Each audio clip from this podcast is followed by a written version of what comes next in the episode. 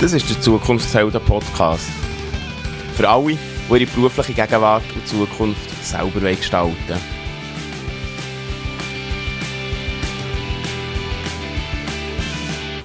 Du hörst Stimme von mir. Mein Name ist Ben.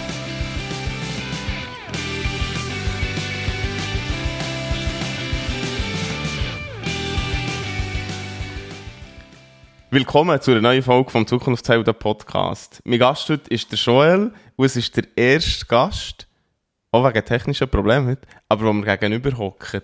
Ähm, herzlich willkommen und schön nimmst du dir Zeit. Ja, du bist Koch und seit kurzem bist sogar dein eigener Chef, das kann man glaube ich so sagen. Aber bevor wir in die Richtung gehen, fangen wir ganz voran. Ähm, und nämlich, wann hast du gewusst, dass du Koch werden willst? Ja, das ist eigentlich schon relativ, relativ lang her. Das ist so in der 5., 5., 6. Klasse, wo ich mich eigentlich dazu entschieden ja, Koch zu lernen. Und ich bin von daheim aus immer schon ein bisschen ja, geprägt worden. Vater ist Koch, wir sehr viel zusammen gekocht und gebacken und frische Teigwaren gemacht, Zöpfe gebacken. Ja, das ist so, und das prägt einem halt. Ja, das glaube ich. Und es ist auch ein schöner Einstieg, oder? So in das äh, Kochen reinzukommen, wenn man es schon daheim machen kann. Aber wahrscheinlich war es ja nicht das Gleiche gewesen, wie er ähm, das Arbeiten selber. Ich nehme an, du bist nicht schnuppern irgendwann. Genau, ja. Ich bin dann schnuppern. Das war, glaube ich, auch so 6., Ende 6., Anfang 7. Klasse. Gewesen. Und bin dort wirklich so ein bisschen die verschiedenen Sparten vom Kochberuf anschauen, vom Altersheim, Spital und Restaurant. Und eigentlich vom ersten, ersten Mal schnuppern war für mich klar, gewesen, dass, dass es das wird sein. Kann man das sagen, das ist so eine Art Traumberuf? Ja, das ist sicher, das kann man sicher so sagen. Und jetzt hast du gesagt, du hast schon relativ früh gewusst, dass du das machen willst, also irgendwo schon das Gespür gehabt. Und jetzt ist man in der Schule, ich kann mir vorstellen, fünfte, sechste, siebte Klasse, man weiss, was man machen will.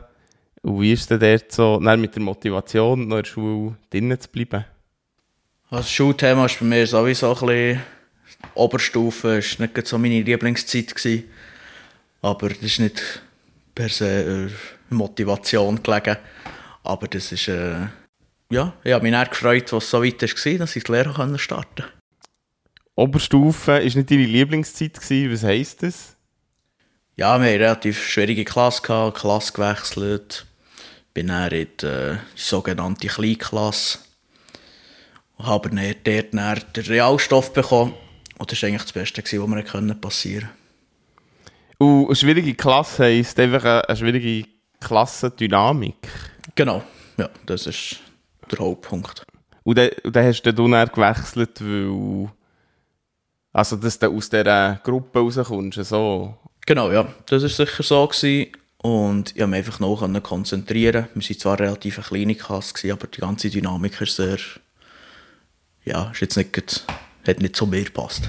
Nicht das wahre Schlag, irgendwo auf das Gemüt und wahrscheinlich auf die Konzentration, eben, wo du sagst, und auf die Leistung.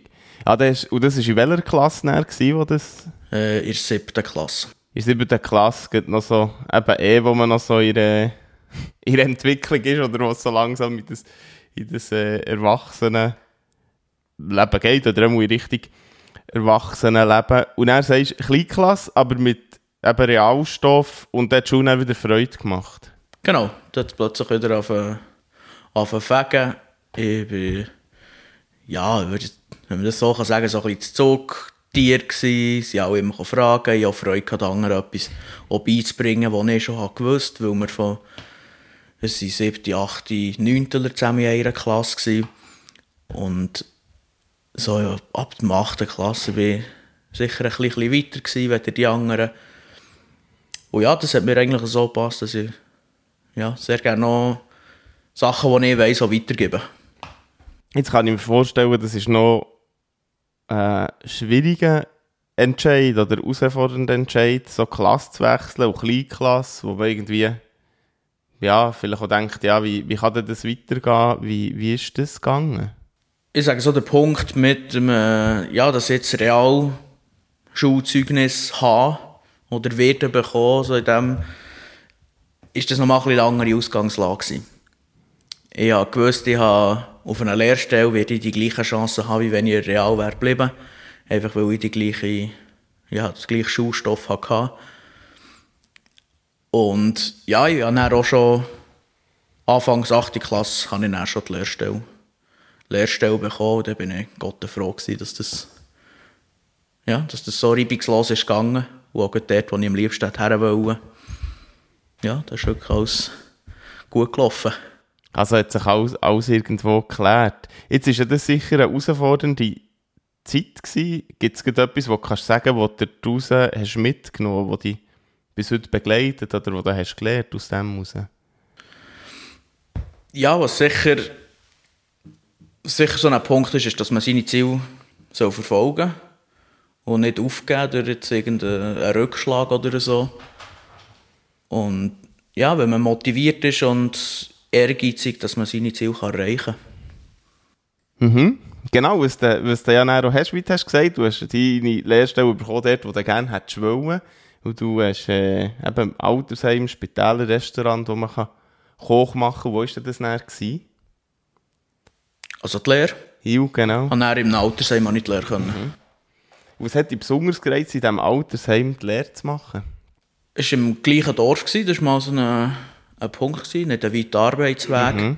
gleich auch geregelte Arbeitszeiten und dann auch die ganze, ja, das Kochteam ist sehr, ja, auf den ersten Eindruck sehr sympathisch gewesen, wir haben es wirklich sehr gut gehabt in diesen zweimal eine Woche, wo ich schnuppern Ja, und auch gemerkt, dass, dass man dort auch Zeit hat zum, zum Lehren. Die Chefs haben sich Zeit genommen, mit den Lehrlingen zusammenzuhocken, so Lernsequenzen einzufügen in, in den Alltag.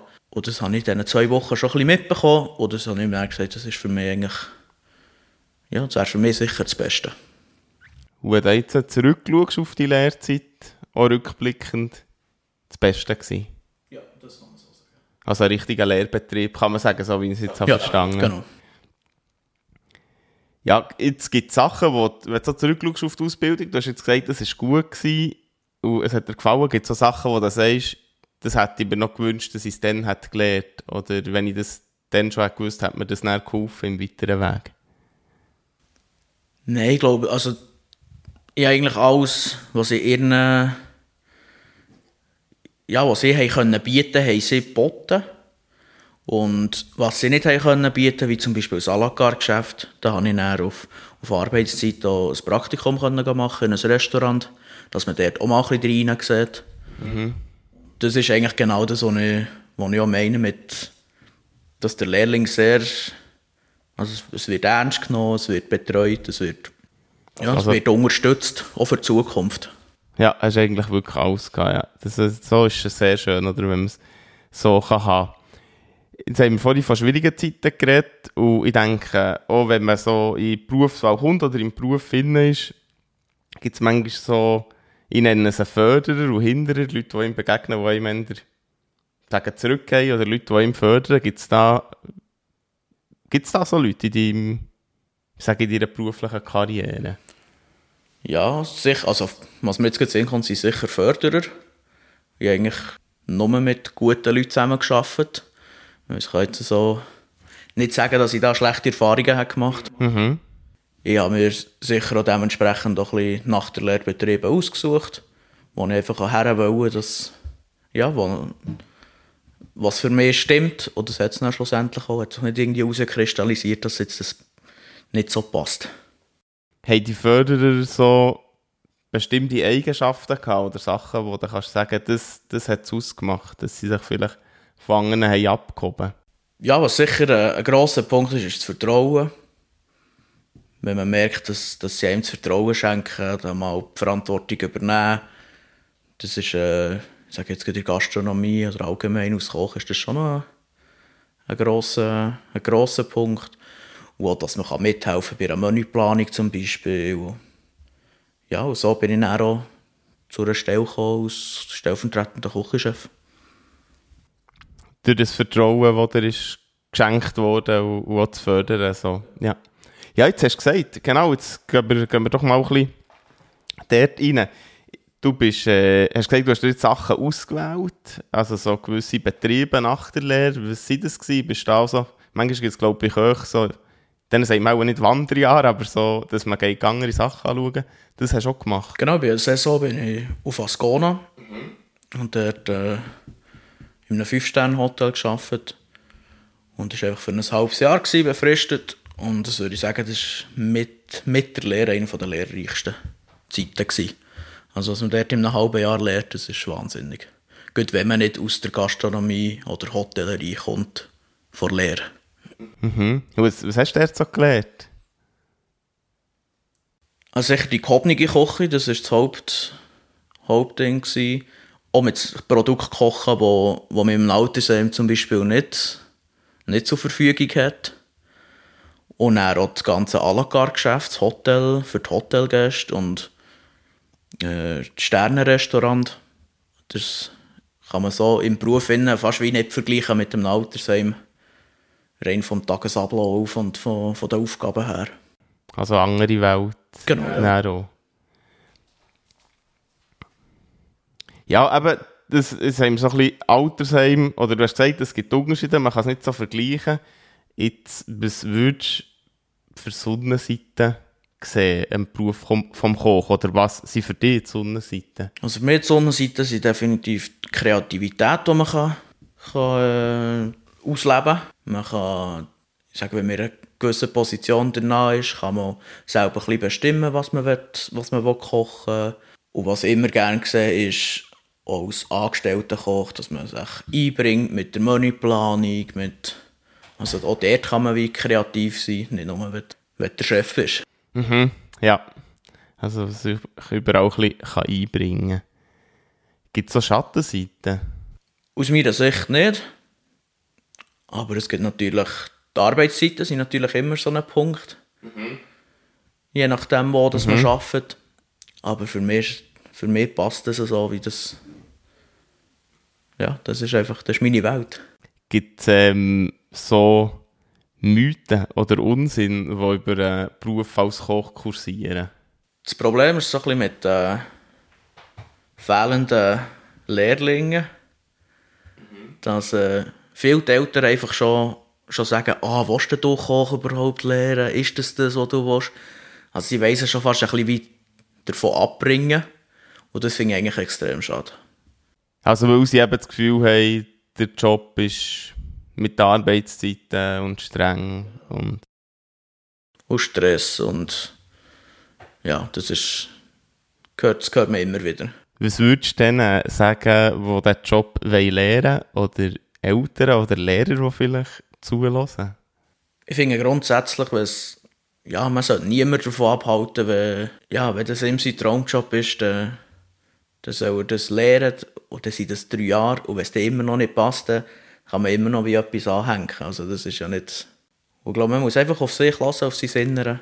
Und wenn das sagt, Mom, ich will die Lehre machen als Koch, dann, dann unbedingt. Ja, und dann komme ich vielleicht nochmal zurück auf den Anfang. Ähm, du hast gesagt, du hast das Kochen gehabt, also das, den, Bezug zu dem. Du hast schon die Freude, die, wo, glaube ich, auch überkommt und wo man spürt, was, anhand von was hast du es noch gemerkt, wenn wir dort vielleicht noch versuchen, so, so ein bisschen mehr in die Details zu gehen? Ich habe das gemerkt, ich war einer, der gar nie gelesen Ich habe nie Bücher gelesen. Das, was mich hat interessiert, waren eigentlich Kochbücher. Ich habe viel einfach in Kochbüchern rumgeblättert, die daheim waren. Ich mit meinem, meinem Lehrlingslohn habe ich mir Kochbücher gekauft. Oder bei ich habe selten Filme geschaut, ich habe viel Dokumentations... Also Spielfilme habe ich fast nie geschaut, ich habe so Dokus geschaut, oh, was, was auch um Lebensmittel ist gegangen oder um Essen und Kochen und... Ja, das ist eigentlich schon das, was so ein bisschen entfacht hat, das ganze Feuer. Und so lange ist es geblieben, bis heute, ich habe am Anfang gesagt, du bist heute dein eigener Chef. Für nochmal so ein bisschen ja, auf die, auf die Werdegang zu gehen. Du hast die Ausbildung gemacht in diesem Altersheim und bist du dann direkt auf Ascona nach der Lehre oder später? Ja, ich bin zwischen noch schnell drei Monate äh, temporär in einem Restaurant gewesen, aber dann eigentlich von dort aus bin ich dann auf, äh, auf Ascona. Und hast du mal in dieser Sternenküche, ich nenne es mal, äh, geschnuppert oder einen Einblick genommen. Und was ist dann passiert, nachdem du Ascona bist? Da bin ich zurückgekommen, wieder auf Bern. Und dann äh, bin ich an Stellen schauen, was, was da so rum ist. Dann habe ich eine Stelle gesehen, wo mir denkt, mal, das, ist, äh, das könnte das sein, das ist ein Restaurant in Bern. Bin ich mich dort vorstellen und der Kochchef zuerst, und er sagt, ah, du bist in Ascona gewesen. Er war vor, vor acht Jahren war er auch der im Arbeiten.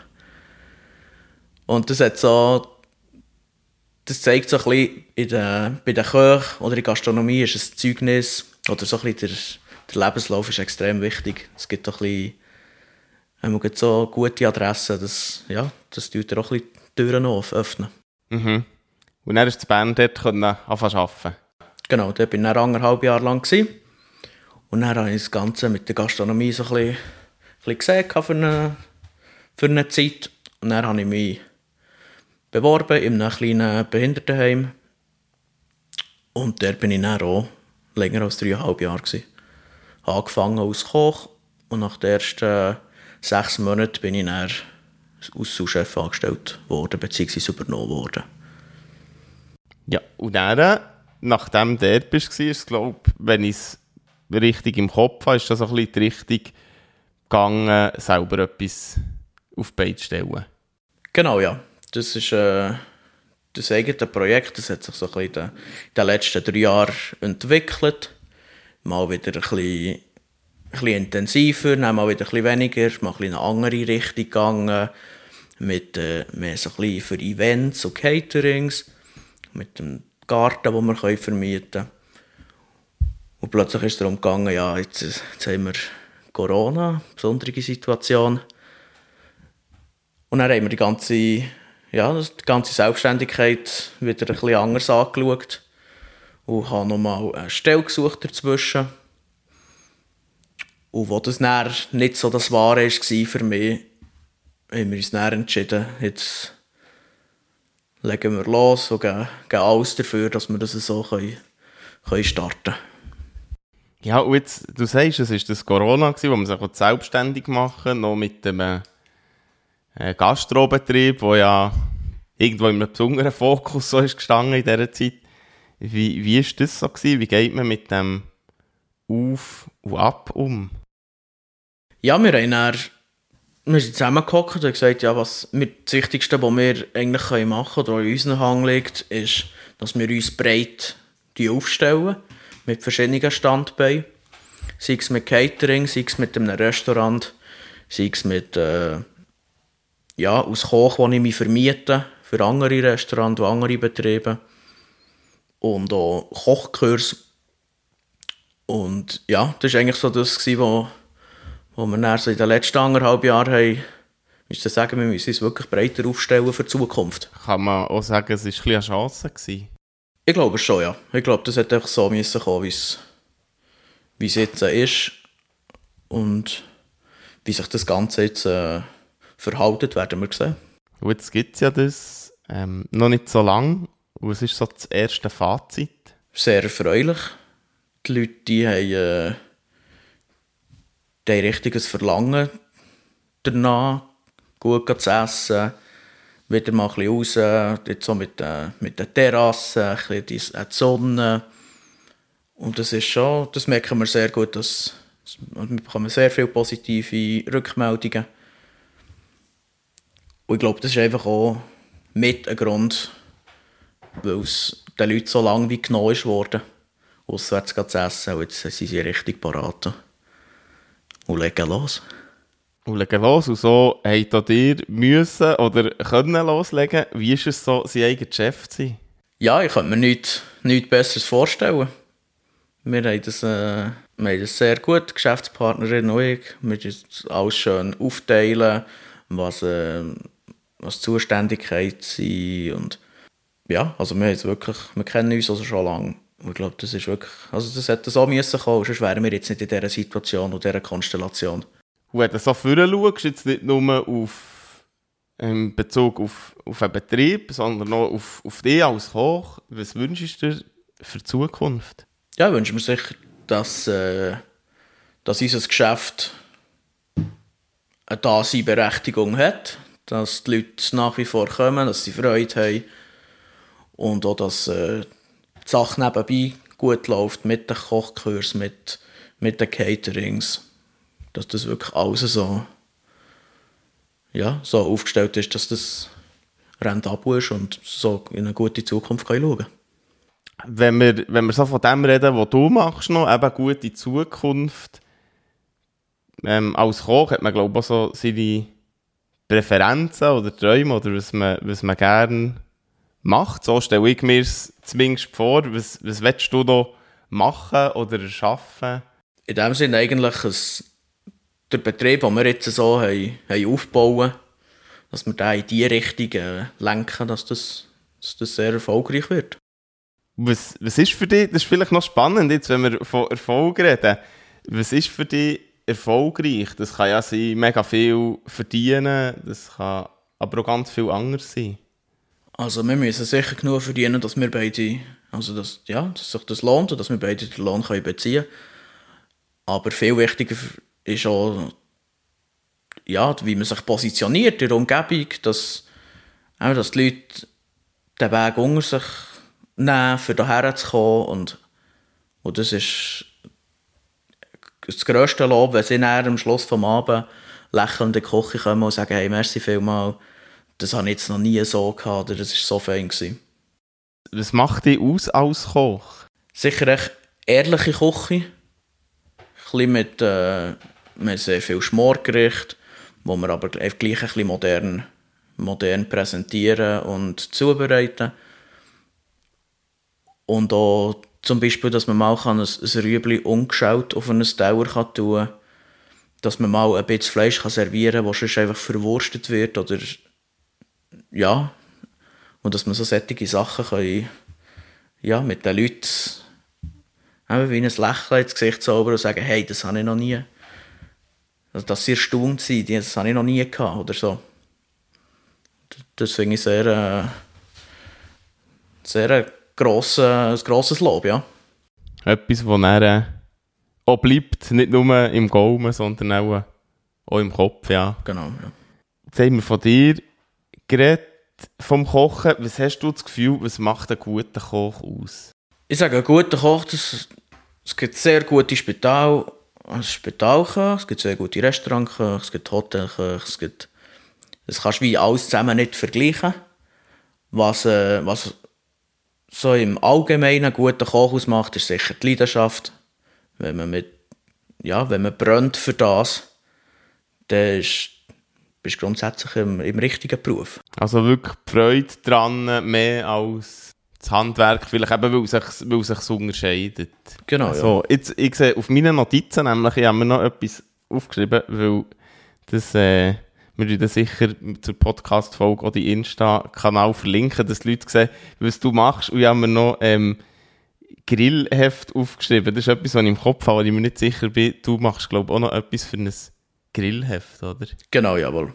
Ich bin als Grillchef quasi, kann ich viermal im Jahr kann ich sechs bis acht Seiten in einem Grillheftli, in einem Grillmagazin, kann ich äh, helfen mitgestalten, wo ich die Rezepturen, Fotos, das Ganze drum und dran liefern für die. Das ist, ist das also wirklich eine Leidenschaft von dir, das Grillieren? Ja, das kann man so sagen. Das ist, das ist so ein bisschen etwas anderes zum Kochen, aber gleichwohl mit den Lebensmitteln zu tun und kann auch das, das Kochen an sich auch ein bisschen einbringen. Und das ist das, was es ausmacht. Du bist ein bisschen draussen, du bist am Feuer, du... Ja, ist ein bisschen eigentlich anders als in einer Chromstahlküche mit deinen Pfannen und Ofen und... Und wie kommt man dazu, für ein Grillheft zu grillieren oder zu föteln oder zu schreiben? Ich habe mitgemacht vor anderthalb Jahren bei, bei der Burger Challenge. Und äh, ja, da bin ich einer von 40 Burger, gewesen, wo, wo von über 700 eingereichten Fotos ist ausgewählt wurde. Für dann am Finaltag zu grillieren. Ja, dort habe ich mich dann gegen fast alle durchgesetzt, bis auf den letzten, wo es nicht ganz gelenkt Genau, dort habe ich den zweiten Platz erreicht. Was hast du da grilliert? Das war auch das Thema Burger. Da man war wie eine Vorrunde. Gewesen. hat man wie einen wie eine Warenkorb, also wie ein kleines Lädchen, wo man die Zutaten können gehen, gehen auslesen konnte. Und hast so wie eine Vorgabe gehabt, zum Beispiel der erste Burger, den wir machen mussten, war ein Doppeldecker. Gewesen. Also mit, äh, mit einer Brotscheibe dazwischen noch und mit zwei Fleisch. Das ist, das ist die, Haupt, äh, Hauptaufgabe. Gewesen. Jetzt taucht bei mir natürlich die Frage auf, ähm, erstens, weil ich gerne selber Burger habe und ich bin mir sicher, irgendjemand, der zulässt, interessiert so, wie macht man den perfekten Burger? Der perfekte Burger, den gibt es nicht. Äh, es gibt für sich selber den perfekten Burger. Der besteht bei mir aus 100% Rindfleisch. Ein gutes Brötchen, das nicht so schwummig ist, sondern vielleicht eins vom, vom Beck. Wie ein Mütschli oder ein Weckli oder so. Und dann habe ich immer eine süße Komponente, wie ein Chutney, ein Frucht-Chutney, eine gute Sauce, meistens eine selber gemachte Barbecue-Sauce mit Peperoni, Tomatenmark, Sojasauce, so, dann reingekocht. Dann immer etwas Knackiges, zum Beispiel äh, so Kabis Rüebli-Salat. Und mehr braucht es nicht. Etwas Einfaches und Gutes. Und muss der perfekte Burger vom Grill kommen? Muss er nicht, nein. Ja, wunderbar. Ähm, wir kommen, oder wir sind schon am Ende des Gesprächs. Vielleicht ist ähm, ein eins oder andere das Wasser im Mund zusammengelaufen jetzt gegen Schluss. Dann sofort etwas essen. Und wenn du nicht weißt, wie du zulässt und nicht weißt, wo essen, dann tun wir sicher den Link von dort, wo du kochst, oder dazu. Ähm, ja, und das war es. Merci vielmals, dass du dir Zeit genommen hast. Sehr gerne, danke. Das war es für heute vom Zukunftshelden Podcast. Wie schon erwähnt, findest du alle Links auf der Webseite zukunftshelden.ch. Schön, dass du dabei gewesen. Wir hören uns. Bis gleich.